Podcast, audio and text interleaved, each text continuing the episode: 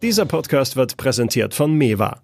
Das Textilsharing-Unternehmen stellt seinen Kunden Berufskleidung, Putztücher und weitere Produkte zur Verfügung, ohne sie kaufen zu müssen. Dank persönlicher Ansprechpartner in der Region kann auf Wünsche der Kunden ganz individuell und flexibel reagiert werden. Mehr Infos unter mewa.de.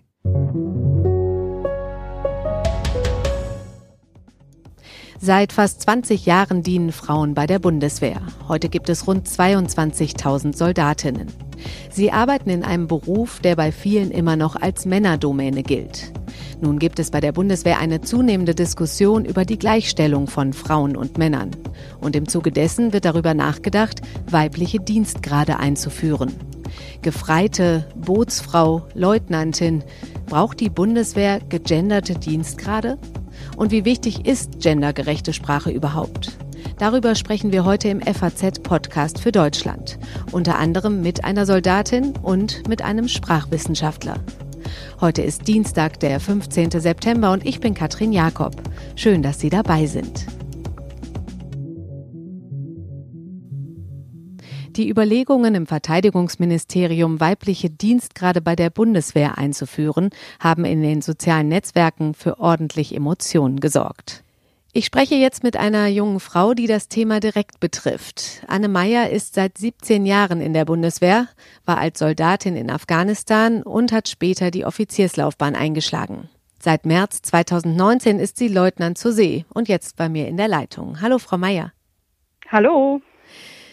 Frau Meier, wenn der Vorstoß umgesetzt wird, müsste ich Sie in Zukunft als Leutnantin vorstellen, richtig? Wie klingt das für Sie? Das ist richtig. Also, so wie ich das jetzt gehört habe, es soll das tatsächlich dann mein Dienstgrad sein, Leutnantin zur See. Und also ich persönlich finde, es klingt furchtbar. Ganz furchtbar. Für mich äh, klingt das irgendwie nicht mehr nach meinem Dienstgrad. Und äh, das finde ich halt sehr schade an der ganzen Sache. Okay, Sie halten also nicht viel von der Idee, weibliche Dienstgrade einzuführen, aber warum nicht? Ähm, weil ich finde, dass diese Dienstgrade äh, irgendwann aus einer ziemlich langen Tradition in der Bundeswehr früher mal entstanden sind.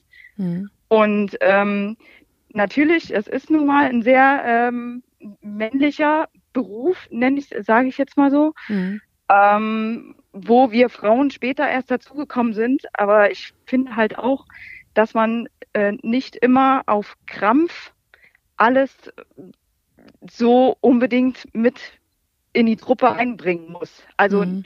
diese Verweiblichung, die da stattfinden soll, das muss überhaupt nicht sein, weil wir bis jetzt alle ganz gut mit unseren Dienstgraden so, wie sie waren, leben konnten. Mhm. Und wir hatten seitdem wir, wir Frauen in der Truppe sind, gibt's dann halt eben vor diesen Dienstgraden die Anrede Mann oder Frau oder Herr oder Frau. Mhm. Und ähm, das war bis jetzt, bis, bis zum heutigen Tage völlig ausreichend. Und ähm, mir ist bis jetzt auch immer noch schleierhaft, warum das jetzt auf einmal nicht mehr ausreichen soll. Mhm, also es würde dann richtig heißen, sozusagen Frau Leutnant. Richtig, ah, genau. Ja. Okay. Ja, also ich hätte jetzt im ersten Moment erwartet, muss ich sagen, dass Frauen es vielleicht ganz gut finden, über diese gegenderten Dienstgrade in dieser Männerdomäne etwas sichtbarer, sage ich mal, zu werden. Also meiner Meinung nach, nach sind wir schon sichtbar, indem man uns einfach mit Frau vor dem Dienstgrad anspricht. Mhm. Einfach Frau Leutnant, Frau Feldwebel, Frau Gefreiter. Mhm. Ähm, allein das äh, äh, reicht für uns schon aus, um sichtbar genug zu sein. Ist, wie ist das bei den Kameradinnen? Geht es denen ähnlich wie Ihnen? Also ich sag mal eine grobe Zahl. Ich würde schätzen, 99 Prozent der Kameradinnen möchten das nicht. Es gibt immer Ausnahmen, die mhm. tatsächlich den Vorschlag auch gar nicht so verkehrt finden. Ja. Beziehungsweise ähm, geht auch darum, dass man das Thema vielleicht auch anders angehen könnte, dass man vielleicht einfach irgendwie eine neutrale Bezeichnung oder einen neutralen Dienstgrad findet, wo dann eben einfach äh, bei Herr und Frau davor auch rüberkommt, dass es eben sich um eine Frau oder einen Mann handelt. Und mhm. dass jetzt nicht die, die Dienstgrade, die aus der früheren Tradition schon entstanden sind, dass die jetzt auf einmal einfach nur durch diese zwei Buchstaben I und N hinten dran, dass die dadurch einfach nur verweiblicht werden. Mhm. Mhm. Hätten Sie da einen Vorschlag, was man für eine neutrale, ähm, neutralen Dienstgrad nehmen könnte?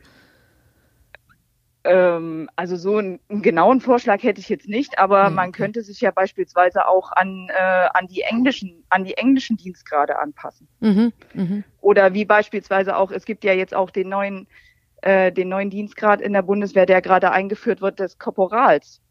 Ja. Da heißt es dann zukünftig auch äh, Korporalin. Das ist, das wäre zum Beispiel auch die, die nächste Frage. Okay, ja.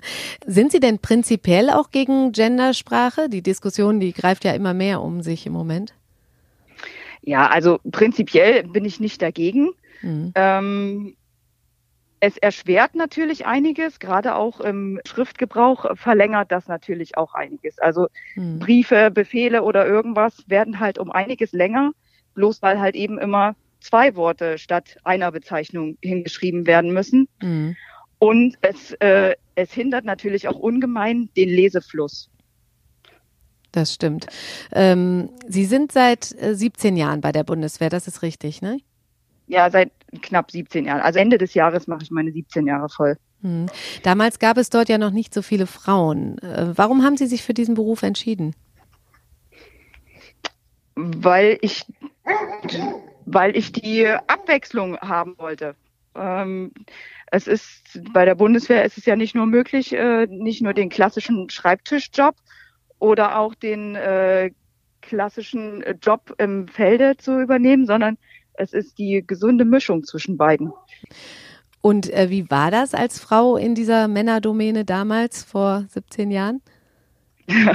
ja, also in der Anfangszeit war, war das schon schwierig. Wir wurden erstmal als Exoten angesehen, mhm. aber ähm, die Männer haben dann auch relativ schnell gemerkt, ähm, ja Mensch, die bringt ja auch dieselbe Leistung wie wir und ähm, die beißt sich da genauso durch wie wir und äh, wir halten sowieso irgendwie immer alle aufgrund der Kameradschaft zusammen. Mhm. Und ähm, warum sollten wir die dann jetzt auch anders behandeln? Warum muss sie jetzt zwingend anders behandelt werden? Und ähm, das war halt schon immer dieses Prinzip der Kameradschaft. Das war halt das, äh, was mich auch schon immer fasziniert hat an der Bundeswehr. Mhm. Und ähm, hat sich das, also Sie sagten, Sie waren Exoten, hat sich das mittlerweile geändert? Wie ist das Verhältnis zwischen Männern und Frauen heute? Ähm, mittlerweile sind wir tatsächlich äh, Normalität geworden in der Truppe. Mhm. Und haben Sie so ein bisschen die Befürchtung, dass sich das ändern könnte durch den Vorstoß, ähm, die äh, weiblichen Dienstgrade einzuführen?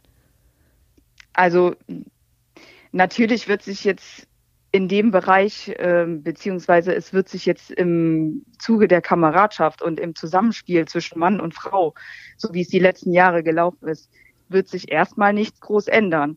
Das Einzige, was sich eben ändern wird, ist die Sprache, wo sich erstmal wieder jeder dran gewöhnen muss.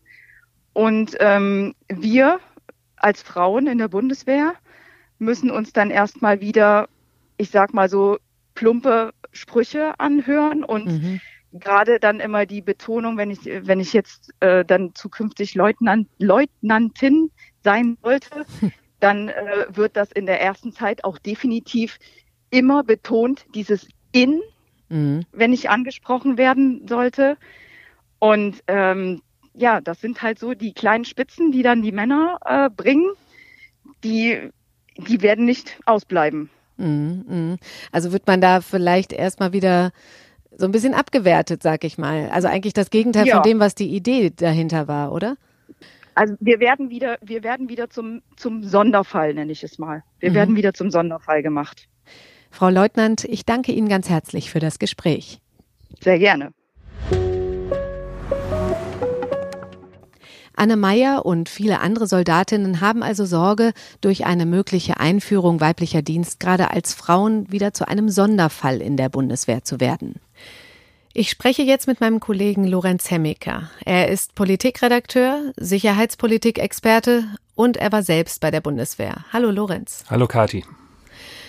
Lorenz, du kennst den Laden Bundeswehr sehr gut. Was hast du denn als erstes gedacht, als du von dem Vorstoß weibliche Dienst gerade gehört hast? Das ist eine gute Frage. Muss das sein? War meine erste Reaktion. Es ist aus meiner Sicht einfach ein Thema, das zur falschen Zeit kommt und der Bundeswehr nicht weiterhilft. Mhm, viele Soldatinnen haben sich auch dagegen gestellt, lehnen die Idee der weiblichen Dienst gerade fast schon vehement ab. Ähm, das haben wir auch eben gehört. Ich habe mit einer Soldatin gesprochen. Kannst du das nachvollziehen? Ja, das kann ich nachvollziehen. Frauen sind in der Bundeswehr inzwischen sowas wie Normalität geworden. Das war nicht immer so. Aber sie sind nach wie vor eine Minderheit. Und diese Minderheit versucht halt, es etwas ganz Normales auch zu wirken. Dazu gehört bei der Bundeswehr eben auch hinzu, dass man in diese Männerwelt, die es über viele Jahrzehnte gewesen ist, versucht sich anzupassen und halt auch nicht aufzufallen und alles, was im Endeffekt diesen Anpassungsprozess konterkariert oder hemmt, das ist vielleicht nicht für alle Frauen, aber für die meisten doch ein Dorn im Auge. Das ist mein Eindruck. Hm, aber vielleicht muss das ja mal aufgebrochen werden. Also Sie fürchten selbst, dass Sie zum Sonderfall werden, aber vielleicht ist das ja mal so ein erster Schritt. Ich glaube, dass der Diskurs in der Bundeswehr über Gendering ein anderer ist wie in anderen Teilen der Gesellschaft. Es gibt Segmente bei uns, wo ich dir zustimmen würde. Mhm. Aber wie gesagt, in, in der Bundeswehr selbst läuft auch viel darüber, dass, dass man sich beweist, ein guter Soldat, eine gute Soldatin ist. Und inzwischen fliegen ja Frauen Kampfflugzeuge, sie fahren Panzer, äh, sie kommandieren Kriegsschiffe und ob da nun Leutnantin steht oder Leutnant, spielt für viele bestenfalls keine Rolle. Und es gibt Frauen in jedem Fall in der Bundeswehr, den Anteil kann ich nicht beziffern, die sagen, wir haben uns unseren Dienstgrad verdient und wir brauchen jetzt nicht noch irgendein Gendersternchen oder etwas anderes, das diesen verdienten Dienstgrad wieder in ihren Augen zumindest ein Stück weit konterkariert. Mhm. Ähm, du warst selbst in der Bundeswehr, ich habe es eben gesagt. Ähm, wie denkst du denn, würde der Alltag mit so gegenderten Dienstgraden aussehen? Ähm, würde das wirklich so sein, dass da sich so ein bisschen lustig drüber gemacht wird? Naja, die Bundeswehr ist ja letzten Endes eine Stadt mit 185.000 Einwohnern oder wenn man die hm. Zivilisten mitnimmt, noch 250.000. Insofern fällt es mir jetzt da schwer, eine allgemeingültige Aussage zu treffen. Sagen wir mal so, im Sanitätsdienst, da gibt's ja schon länger Frauen, da liegt der Anteil, glaube ich, ungefähr bei knapp der Hälfte. Da spielt das vermutlich keine große Rolle, ja. Aber es gibt natürlich auch Bereiche in der Bundeswehr, wo Frauen nach wie vor eine absolute Ausnahme sind. Im Bereich der kämpfenden Truppe vor allen Dingen kommen sie selten vor. Bei den Kommandosoldaten, Stichwort KSK, gibt's noch überhaupt keine. In richtig Elite kämpfender Truppe. Und je seltener Frauen werden und umso größer vermutlich auch die Vorurteile damit sind, die damit einhergehen, umso eher halte ich es tendenziell für wahrscheinlich, dass es wieder zu solchen Rollback-Bewegungen kommt. Mhm. Was steckt denn dann in deinen Augen hinter der ganzen Aktion? Was soll das? Das ist von außen schwer zu sagen. Wenn ich den Bericht der Weltkollegen richtig interpretiere, handelt es sich ja erstmal um eine lose Diskussion im mhm. Ministerium. Mhm. Ja, das hat mir auch die äh, Sprech oder sagen wir mal so die Sprecherin im Verteidigungsministerium, lustigerweise auch eine Sprecherin, die sich um dieses Thema äh, kümmert, äh, die hat hat mir jetzt nicht gesagt, es gibt einen Entwurf oder sowas. Ja, mhm. von daher äh, würde ich das jetzt auch was was die Entscheidung über sowas angeht, nicht zu hoch hängen und einfach mal sagen, abwarten. Hm. Ist das denn in deinen Augen ein wichtiger Schritt, um die Bundeswehr moderner zu machen? Er ist aus meiner Sicht, um jetzt in die Militärmetaphorik zu gehen, absolut nicht kriegsentscheidend. Ja, die Bundeswehr hat völlig andere Probleme. Das kann man tagtäglich eigentlich bei uns äh, lesen. Man kann es auch aus dem Bericht des Wehrbeauftragten oder der Wehrbeauftragten jetzt äh, nächstes Jahr sicherlich auch entnehmen. Der Bundeswehr fehlt es an Personal. Es gibt tausende unbesetzte Dienstposten. Ihr fehlt es an einsatzfähigen Großgerät. Die Mängelliste ist gerade bei den Hauptwaffensystemen sehr lang. Sie ist inzwischen sogar unter Verschluss. Äh, die Lage ist aber nicht besser geworden Deutschland hat 4000 Soldaten in über einem Dutzend Auslandseinsätzen stehen. 2023 soll Deutschland mit 15.000 Soldaten die NATO-Speerspitze im Baltikum stellen, also die Feuerwehr, die im Notfall dorthin geht. Dafür fehlt es auch noch an Ausbildung und Material und dann noch Corona. Das mhm. sind die großen Themen und ich finde es grundsätzlich nachvollziehbar und richtig, dass dieses Thema Gendering oder Gleichstellung der Frau auch in der Bundeswehr eine Rolle spielt. Mein Eindruck ist nur, und den Eindruck hatte ich schon bei Ursula von der Leyen, Stichwort Kindergärten, dass das sind nette Add-ons und wichtige Add-ons, aber sie sollten nicht im Mittelpunkt stehen. Und mir ist die Rolle, die diesen Themen aufkommt, äh, mir, mir ist diese Rolle, die diesen Themen zukommt, tendenziell zu groß. Und äh, diese harten Themen, über die ich gerade gesprochen habe, die sollten viel stärker im Mittelpunkt stehen. Da ist dringend Handlungsbedarf. Ich danke dir, Lorenz. Gerne. Auch wenn andere Sachen also wichtiger wären, die Bundeswehr kommt ja nicht einfach so auf die Idee, weibliche Dienstgrade einzuführen. Die Diskussion über gendergerechte Sprache ist in unserer Gesellschaft in vollem Gange. Darüber spreche ich jetzt mit dem Sprachwissenschaftler Anatol Stefanovic von der Freien Universität Berlin. Hallo, Herr Stefanovic. Hallo, Frau Jakob. Ich frage Sie mal ganz direkt, ist Gendern wichtig und wenn ja, warum? Äh, Gendern ist auf jeden Fall wichtig, weil wenn wir es äh, nicht tun, äh, wir die ganze Welt so darstellen würden, als ob sie nur aus Männern besteht, äh, weil wir im Deutschen ja dieses große Problem haben, dass es keine geschlechtsneutralen Bezeichnungen gibt äh, für viele Dinge, mhm. sondern eben nur eine männliche und eine weibliche. Und ähm, diese Idee, dass wir eben die männliche auch als sogenanntes Generikum benutzen können, die lässt sich äh, psychologisch nicht aufrechterhalten. Also maskuline Formen werden männlich interpretiert und das können wir nicht wollen. Ist das jetzt eher ein Trend? Woher kommt das Bedürfnis, bestimmte Gruppen gerade jetzt sprachlich sichtbarer zu machen? Also es ist ja kein neuer Trend. Äh, gerade wenn es um Geschlecht geht, ist das ja etwas äh, ein, ein Problem, das sich im Prinzip ab Mitte des letzten Jahrhunderts überhaupt erst gestellt hat, als Frauen in großen Mengen in, in Berufe vorgedrungen sind, äh, die bis dahin Männern vorbehalten waren, manchmal rechtlich, manchmal einfach aus, aus Gewohnheit. Mhm. Und ungefähr seit äh, ja also seit Ende der 70er Jahre äh, ist es dann ja äh, mit dem Aufkommen der feministischen Linguistik auch ganz explizit so formuliert worden, dass äh, diese Sichtbarkeit, ähm, also dass die, dass die Frauen nicht nur in, in diese Bereiche quasi wie so unsichtbare Gäste eindringen dürfen, sondern dass sie dort auch sichtbar gemacht werden müssen. Mhm. Und ähm, ist es denn wirklich so? Also wie, wie beeinflusst Sprache denn unsere Wahrnehmung von Geschlechterzuordnung? Also es ist natürlich so, Jungen und Mädchen lernen das im Kindesalter dass natürlich äh, die äh, männliche Form auch so verwendet werden kann, dass es sozusagen so eine Art sprachliche Angewohnheit gibt, die auch äh, dann zu, äh, hinzuzuziehen, wenn eigentlich gemischte Gruppen oder abstrakte Kategorien, mhm. zum Beispiel Berufe, äh, bezeichnet werden sollen. Von daher ist es möglich als Interpretation, aber es ist eben eine, ein, ein besonderer kognitiver Aufwand. Wir müssen immer gedanklich nochmal diesen zusätzlichen Schritt gehen. Das kann man auch äh, im Labor sehr gut nachweisen. Also diese Formen werden immer zunächst männlich interpretiert und dann muss eine Überlegung dazu kommen, je nach Zusammenhang, ob das vielleicht auch Frauen äh, mit beeinflusst.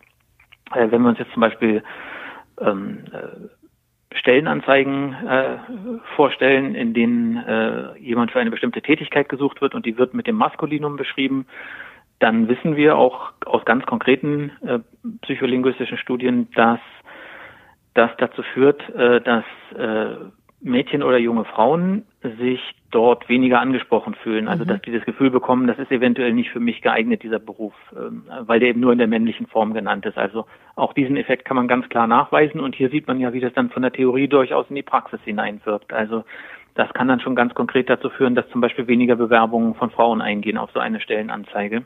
Mhm. Was dann wieder dazu führt, dass äh, äh, weniger Frauen eingestellt werden und ähm, da, damit werden dann auch wieder die, da wird, da wird die Wahrnehmung dieser Berufe dann auch wieder entsprechend rückgekoppelt. Dann hat man das Gefühl, ja, da sind wenig Frauen, vielleicht haben die kein Interesse daran oder sind nicht geeignet dafür. Äh, das ist natürlich äh, dann genau die Art von Konsequenz in der echten Welt, mhm. die äh, die vermieden werden soll, indem eben äh, männliche und weibliche Formen oder in, in letzter Zeit sucht man dann ja auch noch nach sogenannten nicht-binären Formen, also mhm. indem die alle explizit genannt werden. Halten Sie das also für wichtig und richtig, dass die Bundeswehr darüber nachdenkt? Bei der Bundeswehr ist es ganz interessant, da geht es ja um Dienstgrade, also um Dienstbezeichnungen. Mhm. Und äh, da gibt es ja ein paar Vorbilder. Also äh, an der Uni aus dem akademischen Bereich, aus dem ich selber komme, ist es ja auch bis heute üblich, ähm, mehrheitlich üblich, dass man äh, Professorinnen mit Frau Professor XY, mhm, Frau Professor mhm. Müller oder sowas anspricht. Also man nennt sie zwar Professorin, wenn man den Beruf beschreibt, aber in der Anrede hat sich das äh, ähm, nur, nur punktuell bisher durchgesetzt. Ja die ähm, dadurch, dass es dort immer mit der Anrede Herr oder Frau kombiniert ist, und das ist, glaube ich, bei den Bundeswehr, bei den Dienstgraden der Bundeswehr auch so meines ja, genau. Wissens, ist ja. das Problem dort natürlich auch äh, in gewisser Weise schon ein klein bisschen gelöst. Wenn ich eine eine weibliche Generalin, von denen es ja nicht viele gibt, äh, ja. ich glaube eine gibt es im Moment, die im aktiven Dienst ist, wenn ich die als Frau General anspreche, dann ist ja durch das Wort Frau schon klar, dass es eine, eine Generalin eigentlich ist. Ähm, nun ist es umgekehrt so, dass ich weiß, dass viele es wird zumindest berichtet und ich kann es aus dem akademischen Bereich auch teilweise so berichten, dass es Frauen gibt, die dagegen sind an dieser Stelle. Ja, genau. Ich ähm, habe eben mit einer eben, Soldatin gesprochen, die, die findet es furchtbar, dass das Genau, also es gibt durchaus sozusagen auch bei Frauen, die sich äh, im akademischen Bereich, die sich selber als Professorin bezeichnen, die möchten aber in der Anrede Frau Professor äh, eben nicht als Professorin angesprochen werden, weil, weil dort irgendwie eben diese, diese Gleichheit in der Funktion, die man ausübt. Mhm. Wichtig ist bei der Bundeswehr, kann ich mir vorstellen, die Bundeswehr ist nach wie vor sehr, sehr männlich geprägt. Die ist schon aus sich selbst heraus, sozusagen von der ganzen Symbolik und von ihrer ganzen Geschichte natürlich eine sehr, sehr stark männliche ähm, Institution. Äh, wenn ich da als Frau mich durchsetzen möchte, muss ich wahrscheinlich äh, quasi besondere Stärke beweisen und darf nicht groß äh, den Eindruck erwecken, dass es mir wichtig ist, als Frau wahrgenommen zu werden. Also ich kann mir durchaus vorstellen, dass dieser spezielle Kontext das nicht gerade einfach macht für Frauen und dass diese sprachliche Sichtbarmachung vielleicht eher kontraproduktiv wäre. Ja, ganz konkret sagt die, sagt die Soldatin sogar, ähm, dass sie fürchten, dass sie wieder zu einem Sonderfall werden, wo es jetzt doch langsam Normalität geworden ist, dass Frauen in der Bundeswehr sind. Also ist das dann, kann Gendern dann in so einem Fall auch zu einer Ausgrenzung führen? Gendern hat eben immer diese, diese Doppelköpfigkeit sozusagen. Zum, zum einen äh, führt es zu einer Sichtbarkeit, was, was häufig gewünscht ist. Also interessanterweise ist auch das Wort Generalin äh, Marlies Hellinger, die eine der Urmütter der äh, feministischen Linguistik ist, die hat das 1990 schon benutzt als Beispiel und hat gesagt, wir können durch diese durch diese Movierungsnachsilbe in, durch dieses sogenannte Gendern äh, uns Dinge vorstellbar machen, die es noch gar nicht gibt und hat als mhm. Beispiel gesagt, wir können das Wort Generalin erfinden. Und mhm. die erste Generalin gab es dann erst 1994, also äh, vier Jahre später. Mhm. Und ähm, das ist sozusagen eine wichtige Funktion, etwas sichtbar zu machen, etwas überhaupt vorstellbar zu machen. Es führt natürlich immer gleichzeitig dazu, und das ist dann die andere Seite, dass diese Kategorie Geschlecht hier plötzlich als ähm, zentral dargestellt wird die, die, die, die Sichtbarkeit führt eben auch dazu, dass man jedes Mal daran denken muss, jedes Mal darauf hinweisen muss, ob man es mit einem Mann oder einer Frau zu tun hat. Und, und aus, aus dieser Problematik kommt man nicht so richtig raus. Also die, die optimale Vorstellung wäre sicher, dass man irgendwie geschlechtsneutrale äh, Berufsbezeichnung hätte, gerade bei so Dienstgraden mhm. äh, wäre das äh, sehr wünschenswert. Äh, aber die deutsche Sprache lässt eben diese Geschlechtsneutralität nur sehr bedingt zu. Also bei, bei manchen Tätigkeiten geht es, dass wir statt Student und Studentin eben Studierende sagen. Mhm.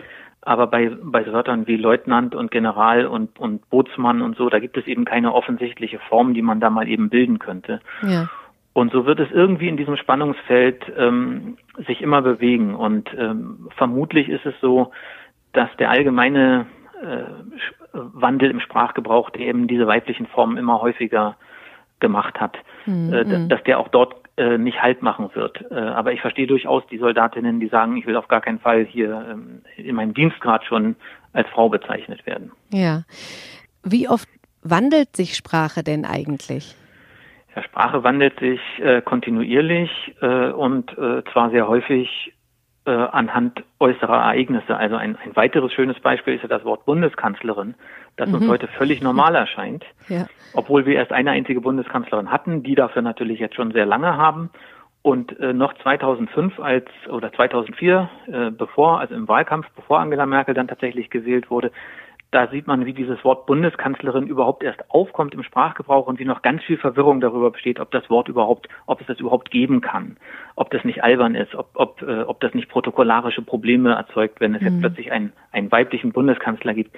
Ja, 15 Jahre später kommt uns das Wort so normal vor, äh, dass, dass fast im Gegenteil das Wort Bundeskanzler für viele junge Menschen ganz merkwürdig klingt, weil sie noch nie einen erlebt haben. Mhm. Mhm. Und, und insofern sieht man, dass dieser gesellschaftliche Wandel eben auch durchaus sehr, sehr schnell im, äh, im historischen Kontext gesehen sind 15 Jahre ja gar nichts und trotzdem hat der Sprachgebrauch sich hier so stark verändert, dass, dass dieses Fremdheitsgefühl überhaupt nicht mehr nachvollziehbar ist, was man yeah. vor 15 Jahren da empfunden hat. Also, dass diese gesellschaftlichen, der gesellschaftliche Wandel zieht immer sprachlichen Wandel äh, nach sich. Äh, manchmal muss dem gesellschaftlichen Wandel auch ein gewisser sprachlicher Wandel vorausgehen, eben um Dinge überhaupt denkbar zu machen. Das ist was Kontinuierliches, ist auch nichts Ungewöhnliches dass das immer im Bereich Gendern jetzt so polarisiert und in vielen anderen Bereichen verändert sich Sprache, ohne dass es überhaupt jemandem auffällt, äh, liegt natürlich daran, dass das ganze Thema der, der Geschlechter und der Verhältnisse der Geschlechter und der gesellschaftlichen äh, Rolle eben ein sehr kontroverses ist. Und das mhm. macht man dann häufig gerne an diesen sprachlichen Dingen fest. Äh, und, und in Wirklichkeit sieht man aber, die Debatten gehen häufig eigentlich tiefer als, äh, als äh, die gehen eigentlich gar nicht um die sprachliche Bezeichnung, sondern die gehen darum, die gehen um unser Verständnis von Geschlecht und, und möglichen Rollen, die von Männern, Frauen oder anderen ausgefüllt werden können. Herr Stefanovic, dann danke ich Ihnen ganz herzlich für das Gespräch. Sehr gern. Ob es bei der Bundeswehr in Zukunft Leutnantinnen und Bootsfrauen gibt, das ist noch nicht sicher. Die Überlegungen allein haben aber, wie wir gehört haben, schon viele Emotionen hervorgerufen. Das war der heutige FAZ-Podcast für Deutschland und ich verabschiede mich von Ihnen. Mein Name ist Katrin Jakob und ich wünsche Ihnen noch einen schönen Tag. Thank you.